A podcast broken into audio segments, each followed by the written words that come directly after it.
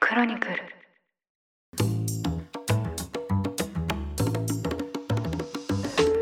おはようございます7月31日日曜日ニュースコネクトパーソナリティの野村貴文ですこの番組では平日毎朝5分間で世界のメガトレンドがかかるニュースを解説しています常日頃からお聞きいただきまして誠にありがとうございますさて今日は日曜版として1週間に配信されたニュースを振り返っていきたいと思います休日のともにリラックスした気持ちでお聞きいただければ嬉しいですそれでは早速お呼びします経営競争基盤共同経営者の塩野誠さんです今週もよろしくお願いいたしますはい、塩野です。本日もよろしくお願いいたします。よろしくお願いしますよろしくお願いします。冒頭に日付読み上げたんですけど7月31日ってことで、えええええもう7月終わりますねえなんか、まあ、いつも言ってますけどね。そうなんですよ毎月これれ言ってる気気がするんですけどどんどん終わって、はい、はい気づいたら8月を迎えようとしてますね。そうなんですよ暑いっすね。暑い ですね本当にまたこれ週間天気予報なんかを見てるんですけど、ここ前後1週間ぐらいかなり暑い日が続くそうで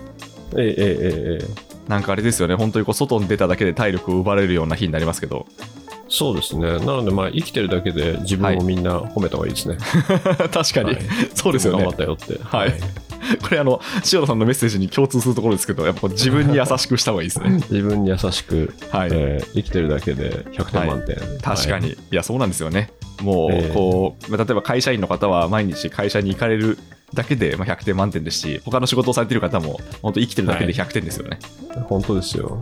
はい、って思う暑さですね。ということです。 はい。まあ、あと、それに加えて、最近ではまたちょっと日本のコロナ感染者数も増えてきてしまいましたね。そうですね。普通にお祭りとかやってましたもんね。そうなんですよ。なんかええ京都の祇園祭りとかね、ええ人々集まってるなって感じしましたよね。そうですね。だからまあ月日が経って人々が慣れた後って感じがしますよね。そんな感じがしますね。はい。まあ、そうすると結構どうなんですかね。まあ今すごい数で陽性者の方がいっぱい出てますけど、はい。知らず知らずのうちにかかって知らず知らずのうちに治ったっていう人も結構多そうですよね。たくさんいるでしょうね。あとやっぱり症状が出てない方ですよね。い。はい。えそうですね。まあそうやってえ考える症と、状の。はいはいまあ、もちろんその用心はしつつなんですけど、まあ、こうやって共存していく方向に世の中が行くのかなとも思いますけどね。そうですね。いつも思うのはやっぱり本当にこういうのが始まった時にもお伝えしてましたけども、はい、疫病が人類にね、勝っちゃうと、うん、人類がね、どっかでいなくなってたはずなんで、そうなんですよね。えーそう考えるとね、あの一応まだ人類いるんで、はい、まあ一応勝ち続けてるって いうか、そうですよね。生き残ってるはずなんで、えいつの日か大丈夫なはずなんですよねえ。そうですよね。まあ、あとあれですよね、これは塩野さんがかねがねおっしゃってますけど、この疫病側からのビューで見ると、はい。まあ、こう人類にいなくなって終わっちゃ困るわけですもんね。そうですね、ホストがいなくなっちゃうと困っちゃうんで、はい、えーそこをどう変化していくかっていうのが、ウイルス側の生存戦略なはいはずなんですけうどんね。うんうんそうですよね。まあ、なんで、まあ、ちょっと短期的にはですね、まあ、そういうふうにちょっと命を落としてしまう方もまあいらっしゃるし、うん特に始まった当初はかなり多くの方が亡くなったんですけど、まあ、最近はこうええ重症化リスクも減っているんで、まあ、だんだんとそっちの方に行くのかなと思いますよね。はい、そうなってほしいですね。はいはい、まあ、ただ、とはいえ、まあ、用心はしていただいた方がいいかなと思います本。当ですね。はいはいそれでは早速1週間を振り返っていきたいと思います。まず月曜日に取り上げたのがサル痘ですね。こちらもまあ感染症なんですけど、23日に WHO がこの欧米で拡大するサル痘という病気について、国際的に懸念される公衆衛生上の緊急事態というふうに宣言しました。この宣言は2020年1月の新型コロナウイルス以来ということなんですけど、まあ、このサル痘の拡大と緊急事態宣言はどうご覧になりましたでしょうかまたウイルスの話じゃないですか。いや、そうなんですよ。も冒頭から続いちゃいましたね、話が。はい。いや、でも、あの、なんか、面白いなと思うのが、これ、はい天然痘のワクチンが効くというのを、まあ、WHO が言っていて、ええええでそのね、感染防止効果も85%ぐらいっていうそうですね。話で、この、あれですよね、はい。サル痘に効く天然痘のワクチンって、はい1976年まで打ってたってことですよね。そうですね。はい。そこまで定期接種がされていて、それ以降はもうされなくなったっていうものですね。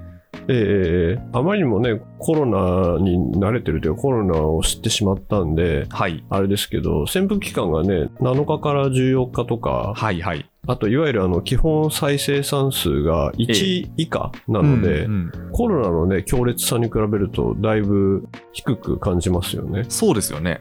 うんでまあ実際その天然痘なのでもう根絶されて久しい病気なんですけどえええええなんかそれがあれですよね本来人類に伝わらなかったものがまたなんか出てきてしまったっていうような感じですよね。えそうですね。やっぱりあのねこれもジェット機時代はい。まあどこかジャングルの奥深くからもアクセスが人々のアクセスがあってっていうパターンですよね。そうですね。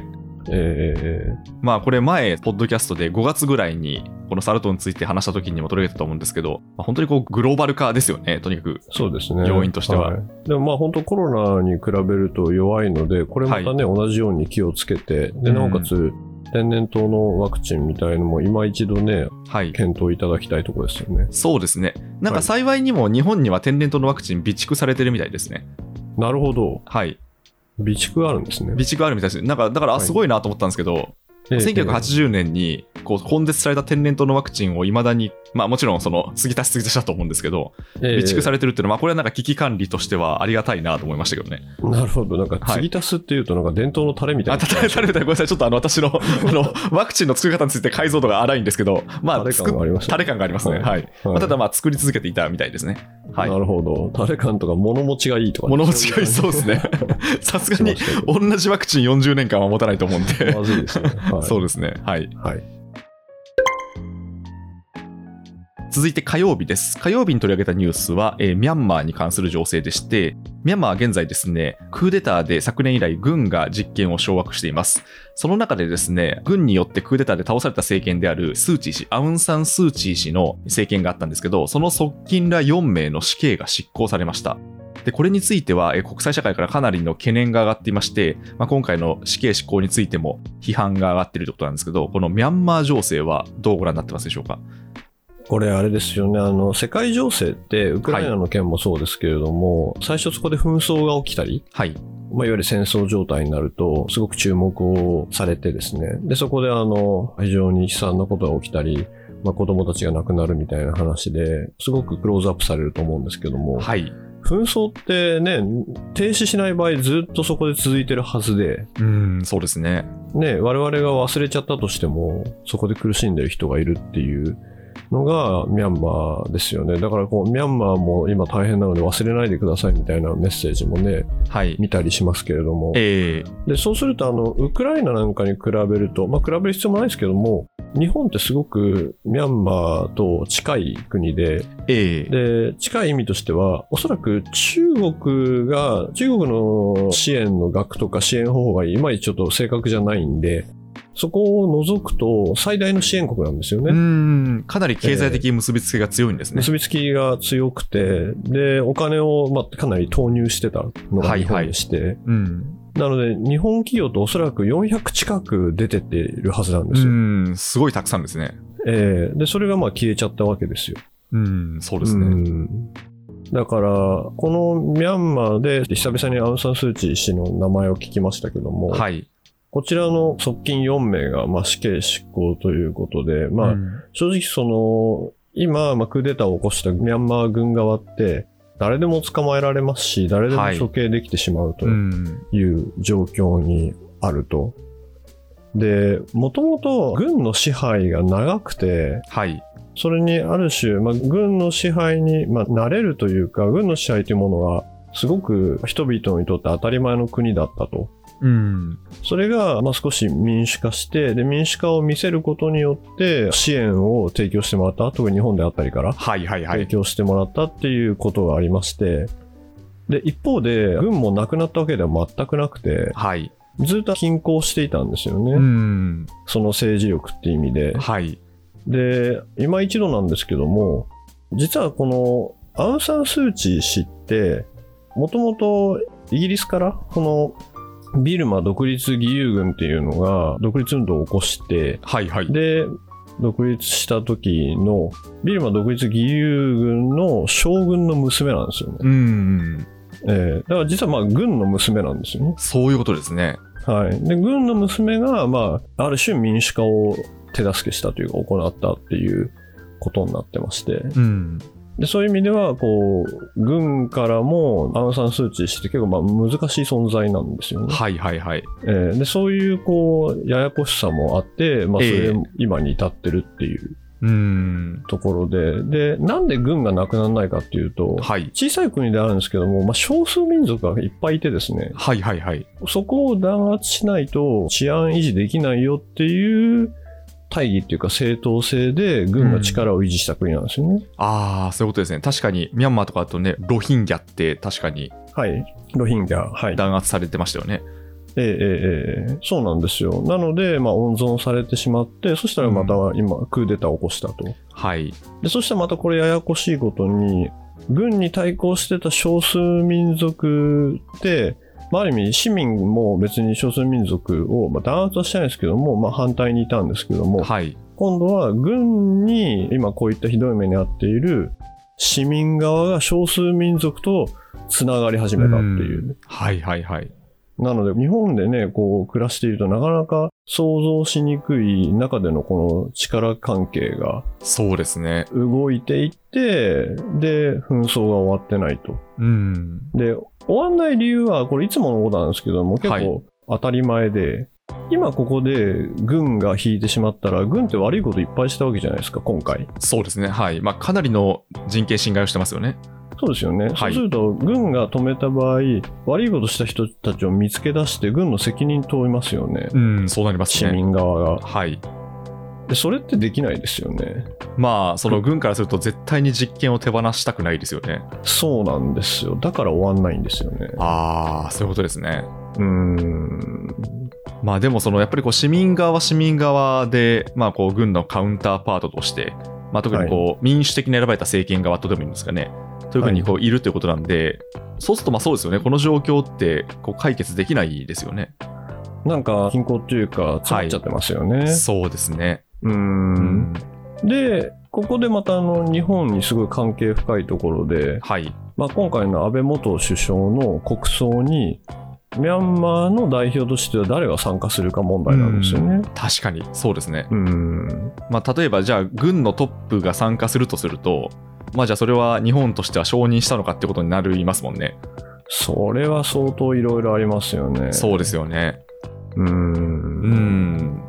まあ、ということで、ミャンマーのニュースって確かに、シノさんが冒頭でおっしゃった通り、昨年、結構その取り上げた記憶があるんですけど、ええええ、まあ、そこかららこう1年が経って、まあ、それこそウクライナ侵攻もあって、ワールドニュースとして取り上げられる数っはてい減っていたんですけど、まあ、現実問題としてやっぱりもうずっとこういうふうに膠着状態が続いていたってことなんですね。そうですね。で、これまたですね、ちょっと地図を拡大してみると、はい。実は中国にとってミャンマーってものすごい要所で、はいはいはい。中国の石油パイプラインがあるんですよね。ああ、通ってるんですね、そういうものが。で、なんでかっていうと、はいミャンマーを中国がコントロールできると、はい。い、わゆるチョークポイントであるマラッカ海峡を通らないではい石油持ってこれるんですよ。確かにそうですね、ぜひ地図を見ながらですね、こ拡大れ、 聞いていただければなと思うんですけど、本当にそうですね、そういう地になってますね。そうなんですよね。中東からのはい、オイルっていうのを、ええマラッカ海峡っていう狭いとこ通らないで持ってこれる。そうですね、本当はこのマレーシアとこうシンガポールのこの辺りをはい通んなきゃいけないんですけど、ミャンマーが通してくれると、そうですよね、インド洋とかベンガル湾のあたりから直接中国の方に行きますね。そうですね。なのでこういうふうにちょっと紛争で詰まっちゃっているはい、非常に悲惨な国っていうのが、地図上だと日本と中国にとって極めて重要なんですよね。そうですね、はい確かにな。いやいや、まあ、ちょっとそういう視点からもこのニュース見ていただければいいなというふうに思いましたね。はい。はい。続きまして、水曜日はですね、ウクライナとロシアに関する情勢について取り上げました。まずはですね、ウクライナ産の穀物については、近々海上輸出が再開されるという見通しになったということです。でもともとですね、トルコの仲介で、ウクライナから穀物を輸出する際には、ロシアは攻撃をしないというですね、まあ、取り決めがなされましてで、一時ですね、その合意が破られる可能性もあったんですけど、まあ、改めて海上輸出が再開される見通しになったということです。で一方でですね、エネルギーに関しては、ロシアは揺さぶりを続けていまして、えーノルドストリームについて供給を減少させると発表しました。まあ、これによって、ピーク時のですね供給量が20%まで落ち込んだということなんですが、まあ、このウクライナ情勢に関する穀物とエネルギーの問題、日々動いている状況なんですけど、どうご覧になってますでしょうか。いやこれどれくらいの穀物の量と見たときになんかはい1兆円以上ですよね、うん、いや、相当巨額ですよね。ええええええなのでこの1兆円以上っていうのが、まあ、アフリカとかアジアへの供給というところでで、まあ、こういった時って一番弱い国、まあ、アフリカの貧しい国であったりそういったところは影響を受けてるので、はい。これがまあ成り立たないと、まあ、そういったところがより貧しくなってしまうというか、まあ、あの飢餓状態になってしまうということで、うん一刻も早く回復できればというところだったと思うんですけども、はい。いその翌日に攻撃してましたよね。や、そうなんですよ。オデーサ港が攻撃されてましたからね。ええだからそういうのを見ると、あまあ、こういうことやるんだなって毎回思いますよね。そうですね。ええ合意文書とはっていう感じがしますよね。そうですね。全く約束を守ってくれないってういう。ん。そうですよね。んちなみにはい今回、そのトルコが仲介したんですけど、両国を。はい。まあ、やっぱりあれなんですかね、トルコは西側諸国ではないので、まあ、そういうふうにこう、両国と話せる国っていうと、やっぱ、まあ、トルコが一番ふさわしいってことなんですかね。そうですね。やっぱり仲介役になってますよね。そうですよね。ええまあ、ロシアはいとも一定の関係がありますもんね、トルコって。そうですね。そういう国ですね。うん、わかりました。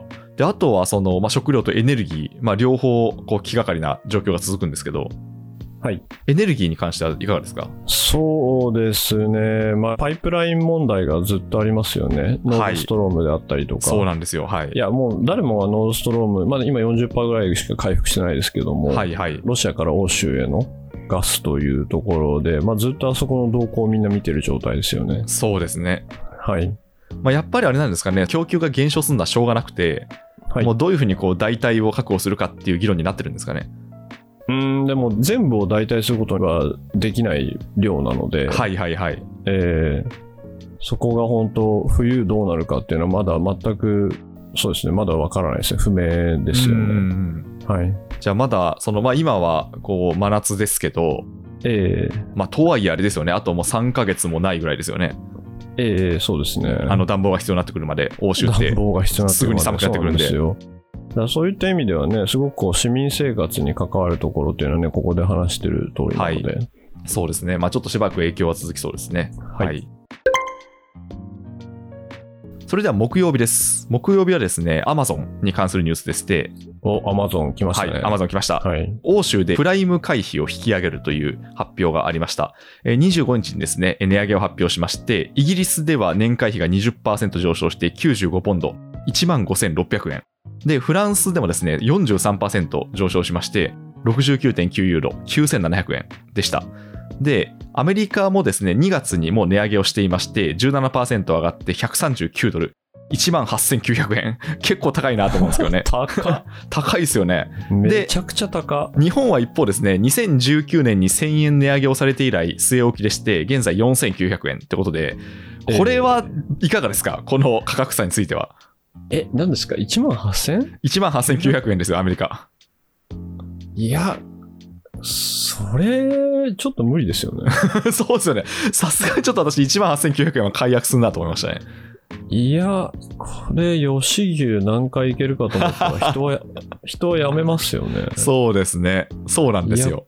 これ多分ね、あれですよ、レート換算的にはですね、はいはいはい。吉牛換算とかサイゼリア換算がされてですね、はいはい。 やっぱやめようとかみんな思うんですよ。確かに、何回分なんだみたいな話になりますよ何ね。回分なんだみたいな。はいはい。うーん。2万近いってのはなかなか厳しいですよね。そうですよね。で、まあ、ええ他の物価に関しても、本当にこう、はい日本とこうアメリカ、まあ、あと欧米諸国って、まあ、どんどん差がついてますけど、割とこう同じようなサービスがこんだけ違うってなると、結構見た目のインパクトがありますよね。本当ですよね。これやっぱり野村さんもおっしゃったように、はい、良いコンテンツ、面白い番組みたいなのが高くなってるからですかね。ああ、そうですね、どんどんどんどんネットフリックスみたいに自前でのコンテンツ投資をしていて、ええええええでそれで潤沢になっているんで、その分値上げしてもいいよねっていうロジックだと思うんですけど、そうですよね。やっぱりキラーコンテンツで、あれが見たいから入るみたいなのがもともとね、初期のパターンでしたもんね。そうですね、はい。ええで、まあ、今でも本当にこういうそのビデオオンデマンドサービスって、まあ、ある意味そういうのを顧客獲得の第一の方法にしてますよね。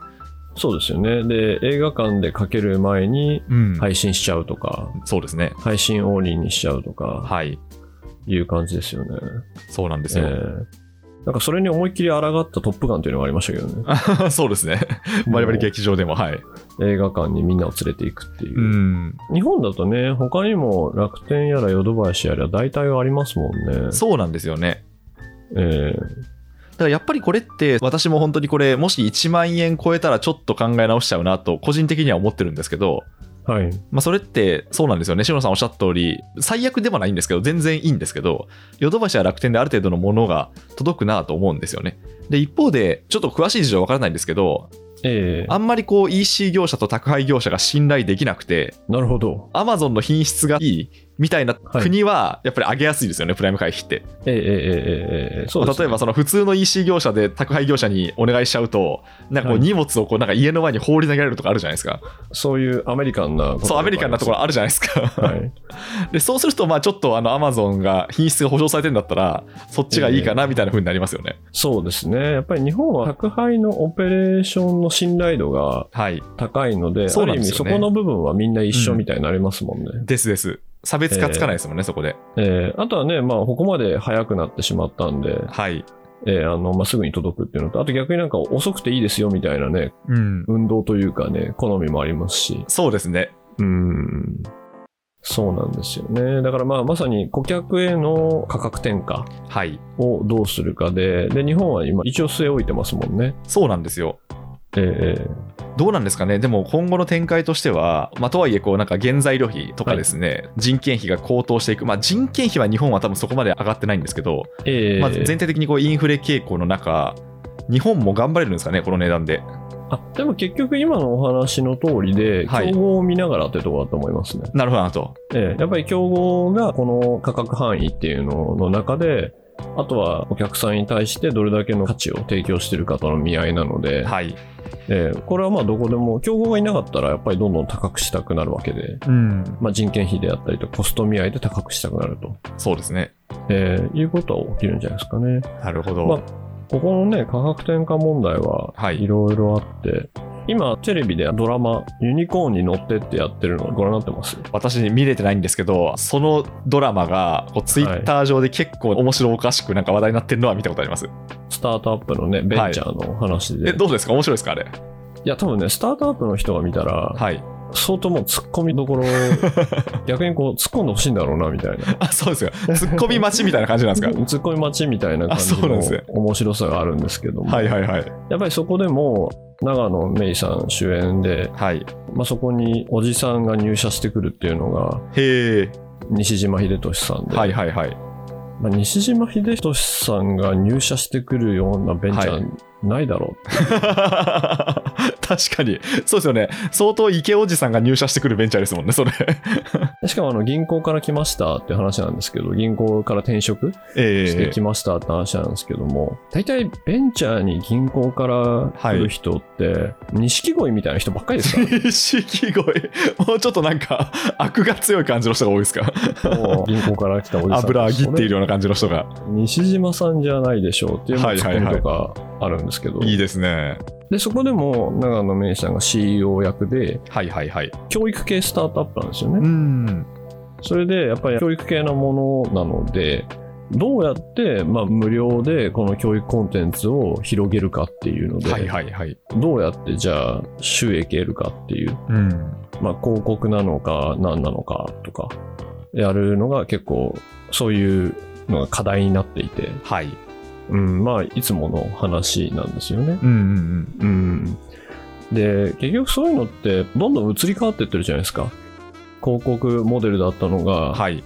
今度あの広告消すために有料になったりとか、はいはいはいはい。そうですね。えーだからそこら辺のあの変遷は面白いですよね。うんうん確かにそうですね、まあ、私もウェブメディア業界に長い間いましたけど、ええそうですよね、なんか一時期、その広告でどんどんどんどん外のプラットフォームに拡散していくっていうのがいい時代もあれば、えー中に集めて有料会費っていう時代もあれば、はい今またやっぱり、とはいえ、プラットフォームで運営するの大変だから、まあ、YouTube とか、そういうその既存のプラットフォーム上で商売した方がいいんじゃないかみたいな、まあ、そういうふうにこう移り変わっていきますよね、主流なビジネスモデルって。そうですよね。投げ銭が出てきたりね。あ、そうそう、投げ銭が出てきたり、はい。えーそうなんですよね。だからやっぱりちょっとずっとこの課金というか、この収益というより結構変遷していって、ええええで、人々も何になれるかみたいなはい。部分があるんで、人々のその慣れは大事ですよね。確かに。そっか、うんそうですよね。まあ、これ、うん1年間のサブスクサービスなんですけど、はい。まあ、こうサブスクっていうのだけである程度こう収益が取れていた時代っていうのは終わっていって、はい。まあ、だんだんとより多様なニーズに応えていかなければいけないということですよね。そうですね。だから、サブスクって、まるっとっていうサービスじゃないですか。はい、そうですね。小刻みにっていうサービスもあるわけで。ですね。えーだから、それってなんか揺り戻しで、じゃあ、うん例えばこの記事だけ読みたいから20円とか、はい。えー雑誌全部はいらないんで、ここだけ見たいんです、10円とか、小刻みな切り取り方もありますし。そうなんですよね。うーん。確かに。コンテンツに関しては本当にそうですね。一時期結構サブスクサービスってもてはやされて、まあ今でも相当強いとは思うんですけど、はい。それだけでの成長の限界みたいなのも、まあこれ各社見えてるところかなと思いますよね。そうですね。もともとあの、携帯キャリア的なところですと、はい。サブスク、いや、このサービス、後で消してもいいんで300円みたいなのあったじゃないですか。ありました、ありました。0点みたいなやつですよね。 レテンビジネスと言われたような。ええ。で、忘れてて、人々がはい。全然使ってないのに、うん毎月300円ですとか、いうのあったと思うんですけども、はい。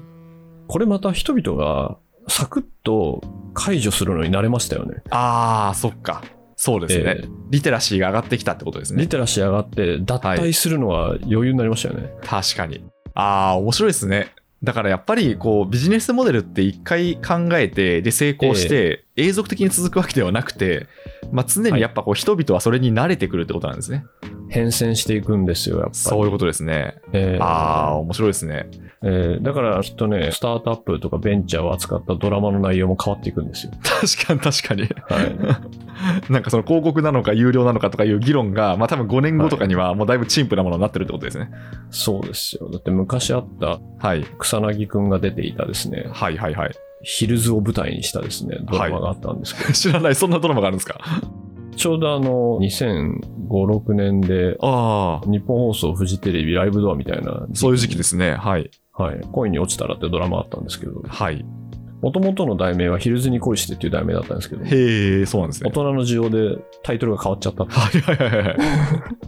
まあ、あまりにもあれですか、やっぱりヒルズがあの本物の舞台になってるからってことですかなっねち。ゃったっていう、はいはいはい。えーでも多分その時にみんなが思ってたビジネスモデルとはい。今は人々の慣れによって変わってると思いますしなるほど、そうなんですね。 面白いですね。変遷しますねはい。まあ、ちょっとそういう変遷も頭に浮かべながら、この個々の企業の施策を見ていくと面白いかもしれないですね。そうですね。はいそれでは金曜日です。金曜日はですね、アメリカとロシアに関する動向でして、アメリカ側がですね、ロシアで拘束中のアメリカ人2人について囚人交換を提案したというニュースです。27日にブリンケン国務長官が明らかにしたところでして、現在ですね、ロシアでアメリカのプロバスケットボール選手、ブリトニー・グライナーさんがえー薬物所持の疑いで拘束をされています。で、まあ、そのグライナーさんとですね、もう一人をアメリカ側に引き渡すのの代わりに、アメリカで服役中のロシア人武器商人を釈放するということを持ちかけたということなんですけど、この、まあ、囚人交換という動きっていうのは、結構アメリカ国内では大きく報じられていたんですけど、塩野さん、どうご覧になってますでしょうか。スパイ映画みたいですよね。そうなんですよね。あ、現実にこういうこと起きるんだと思いましたね。あと多分、水面下でいっぱいやってんでしょうね。はいはいはい。あ、そうですね。えーまだ今回、向こう側に拘束されているのが有名人だったっていうので、まあ、大きく取り上げられたと思うんですけど、そうですね、いそれもありますし、やっぱり今、紛争中のロシアとはい。初めて、まあ、これを介してコミュニケーションするっていうのもありますし、あとやっぱりものすごく大きいのは、まあ、これ完全に今回の場合は、あれですね、バイデン政権の中間選挙は11月にあるんで、はい。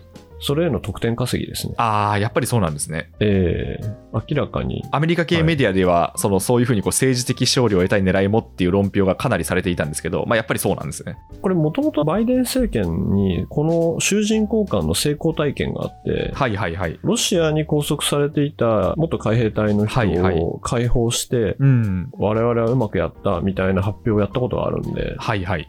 それは多分今一度って感じがしますね。ああ、やっぱりそうですね。確かにこの囚人交換って、まあ、分かりやすく自国民を救ったっていうアピールにつながりますもんね。そうですね。最近やっぱり自国民が救えてない中、はいはい。この政権は国民と共にある。うん。ちゃんと救える政権であるっていうのは言えるので、そうですよね。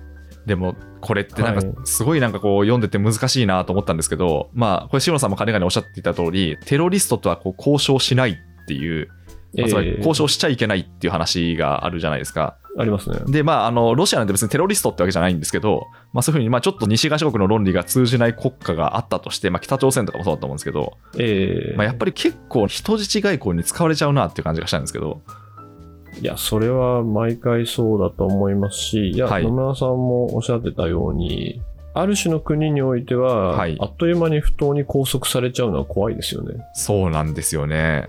うん。別にどことは言わないですけど、いくつか私やっぱり行くの怖いなと思う国あるんですよね。そうですね。ええだから、そういう意味では、日本でですね、 はい。政府批判して、はい。もう政治家批判してもう、ん。捕まらないっていうのがどんなに良いことか。そうなんですよね。ええはい。そうなんですよ。拘束されないし。そうですよね。まあ結構インターネット上も含め、はい、政権批判の声ってかなりありますけど、言いたい放題。言いたい放題ですよね。ええまあそれを言えるっていう体制が、まあまずは幸せだってことですよね。いや、素晴らしいですよ。だってええ先ほど出たね、ミャンマーの話なんかも、はいもう本当ね、全然ね、我々とは違うわけですし、そうですね。うん、やっぱりこの、不当に拘束されないこと、あと裁判を受ける権利があること、はいはいはい。というのが、我々としてはね、所要ですけど、うん。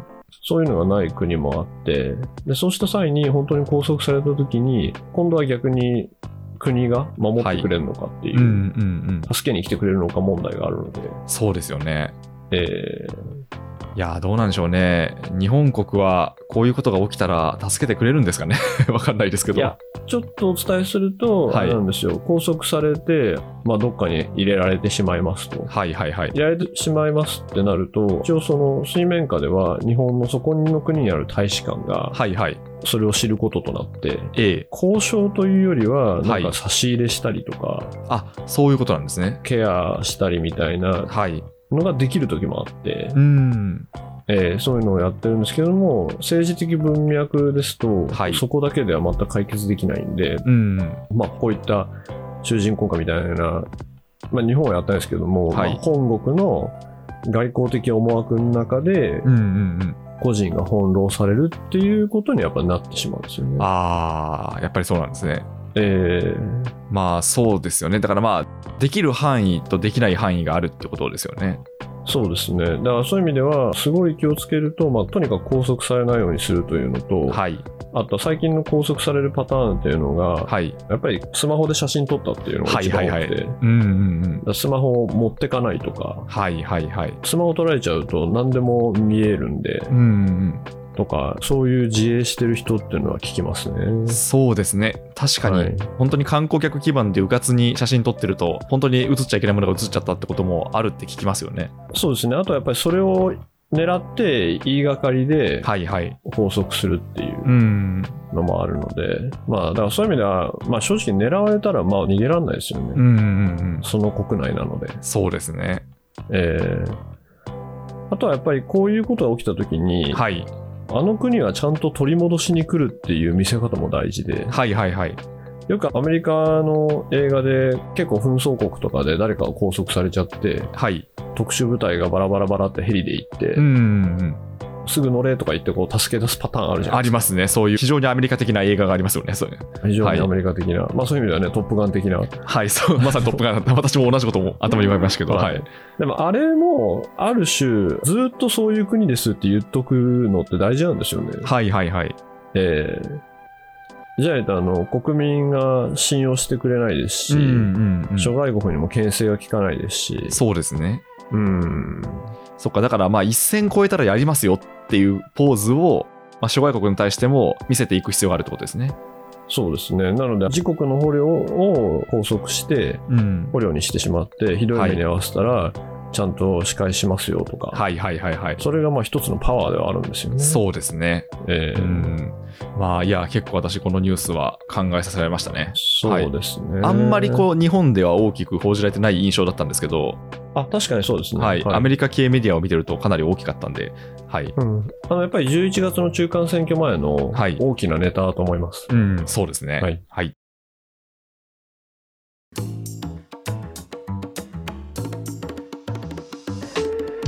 はい、ということで、今週1週間振り返ってきました。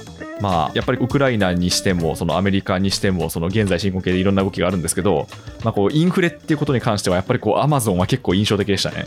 あなるほど、高くなるってことですね。はい。うんだそうすると、逆になんか、例えばじゃあコロナにかかってしまって、はいはい。お家にいるときに宅配してもらえるとか、はい。 YouTube 見れるとか、うん。閉じこもれるわけじゃないですか。そうですね。はい。でも閉じこもれる生活ができることは分かったんですけども、ん。ある時全部そういうのがなくなったら人はどうなるんでしょうね。うわー、そうですね、確かに。どうなるんだろう。でも、つい数十年前までそんなことできない生活だったわけじゃないですか、当たり前のよいうや、に。そうですよ、そうですよ。はいだから、うん例えば一人暮らしの方だと、本当、体調不良をして、近所のお店に買いに行かなきゃいけないですよね。えーうん、だからすごくいいこともありますし、はい、逆に人々が閉じこもっちゃうってこともあったんで、はい、はい、はい。うん、だからあれ、20代とか30代とか、はい、ね、そういう年代別に、特に若い人ですけども、はい。アンケート取ってみたいですよね。え、どういうアンケートですか自分が最後に残したいインタはいーネットサービスっていう、それは気になりますね。なんだろうな、なんでしょうね、確かに。何が一番インフラなんでしょうね。なんですかね、友達がいたら LINE とか言って、友達がいいやと思ったらはい YouTube っていうのかな。 YouTube うわ難しいとこですね確かに私も多分今一瞬思ったのは多分通信手段かなと思ったんですけどそうですよね。はいまあ LINE か Gmail かはいはい Facebook はいメッセンジャーか、まあ大体私のつながりってそこの3つぐらいに集約されてるんでえーすると動画は捨てられるのかっていう、そうなんですよね微妙なところですよねまあちょっとギリギリ動画を捨てても本を読めばなんとかなるのかなっていうのが個人的な印象なんですけどあいいねその代はい々手段、そうですねうんなんかすごい年代別に分かれちゃう気がしま分す、かっちゃう気がしますねでもやっぱりこう、動画を奪われたらもう無理っていう人もいるでしょうしいるでしょうね本なんか読んだことないっていう人もいるでしょうし、いるでしょうねうん、気になりますね、最後。あ、でもあれですね、私の場合、ごめんなさい、今、LINE とか YouTube とか言ったんですけど、はいポッドキャストって言わなきゃダメですね、私の仕事してる限りは。やばいやばいやばいやばいやばい今アイデンティティクライシスいになや、ってそうなんですよ、これ、アイデンティティクライシスだなと思って、 あの自信を持って、ポッドキャストって言わなきゃダメだ危。ないところでしたねあはい、ポッドキャストやってるのになんか今良かったですねツイッターとか言わなくて、よかったよかった。ということで、あれですね、私の場合はもうはっきりと言います。あ、ポッドキャストです。はい。 えーなんかねやってるのに、うん、ツイッターですとか言ってそうなん ですよツイッターみたいダメだわ、になっちゃっ。それは。たいやでもそうですね、そういうなんか自分にとって本当何が一番クリティカルなのかっていうのを、まあ、こうええ思考実験として、あの考えてみるのも面白いですね。面白いですねはい。はまあ、いということで最後ちょっと笑い話になりましたが、 今週はいこの辺りで締めくくりたいと思います。経営競争基盤共同経営者の塩野誠さんでした。今週もありがとうございました。ありがとうございました。ニュースコネクトお相手は野村貴文でした。もしこの番組が気に入っていただけましたら、ぜひフォローいただけると嬉しいです。それでは良い休日をお過ごしください。